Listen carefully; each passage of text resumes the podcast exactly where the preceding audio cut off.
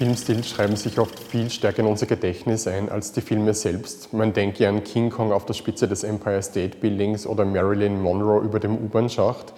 Diese Fotos sind mediale Verdichtungen von Filmszenen für die Fotokamera und vor allem sie leisten oftmals viel mehr als der Film selbst.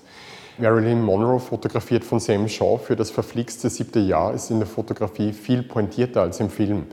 In der Filmszene fliegt weder der Rock der Schauspielerin so hoch, noch ist die Schauspielerin ganz figurig zu sehen.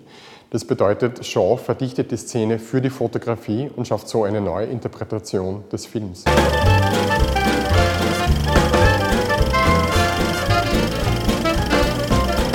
Filmstils zeigen Szenen, die scheinbar dem Film entnommen sind, tatsächlich aber auf sehr aufwendigen Reinszenierungsprozessen von Filmszenen für die Fotokamera basieren speziell angestellte Fotografen, entweder vom Regisseur oder von der Produktionsfirma, reinszenieren am Filmset in der Drehpause oder nach Drehschluss mit den Schauspielern Szenen eigens für die Fotografie. Aufgrund technischer Unterschiede zwischen Film- und Fotokamera, wie unterschiedliche Negativformate, aber auch unterschiedliche Kameraobjektive, sind visuelle Differenzen zwischen Bewegtbild und Fotografie die Norm. Außerdem denken und konzipieren Regisseure ihre Bilder, Bewegtbilder zumeist in Bewegung, Fotografen jedoch im Hinblick auf statische Perspektiven.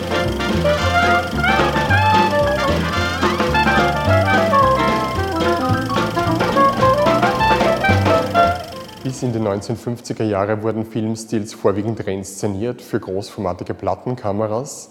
Durchwegs wurden aber auch mit neuen Wegen experimentiert, wie Filmstils fotografiert werden können.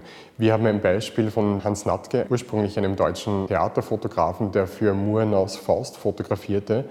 Und Murner versuchte die artifiziellen klassischen Stils zu durchbrechen durch eine Art der Momentfotografie und hierbei fotografierte er mit Kleinbildkameras direkt während der Dreharbeiten. Technisch war das System noch nicht so ausgereift, man sieht leichte Unschärfen, aber die Bilder fangen die Bewegung und Dynamik des Films ein. Speziell im europäischen Autorenkino wurden auch Kleinbildkameras verwendet. Im Unterschied zu den amerikanischen Kollegen der europäischen Fotografen wurden in Europa nicht mit Plattenkameras fotografiert. Liegt auch an dem europäischen Autorenkino. Man weiß, in der Nouvelle Vague, die Dreharbeiten wurden spontaner. Zum Beispiel auch Jean-Luc Godard produzierte seine Filme außerhalb von einem Studiosystem. Und das brachte auch Freiheiten für die Fotografen mit sich. Sie mussten sich nur mit dem jeweiligen Regisseur akkordieren und entstanden vor allem ursprünglich oftmals der Reportagefotografie. Das bedeutet, sie waren daran gewöhnt, über das Einfangen eines repräsentativen Momentes den Kern oder die Essenz eines Ereignisses wiederzugeben. Raymond Cochotier, der Jean-Luc Godards außer Atem fotografierte, hatte bereits Reportagen in Indochina aufgenommen und übertrug seine Methode kurzerhand auf das Filmset.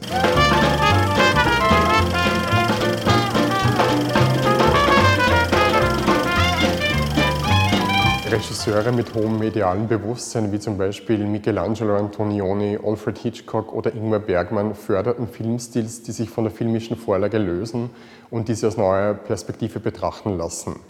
Interessant ist hierbei auch der österreichische Stummfilmregisseur Erich von Stroheim, Stroheim arbeitete mit den großen Hollywood-Studios, die massiv Einfluss auf sein Werk nahmen. Seine Filme wurden aufgrund ihrer Länge radikal gekürzt und explizite Darstellungen von Sexualität und Gewalt wurden zensuriert.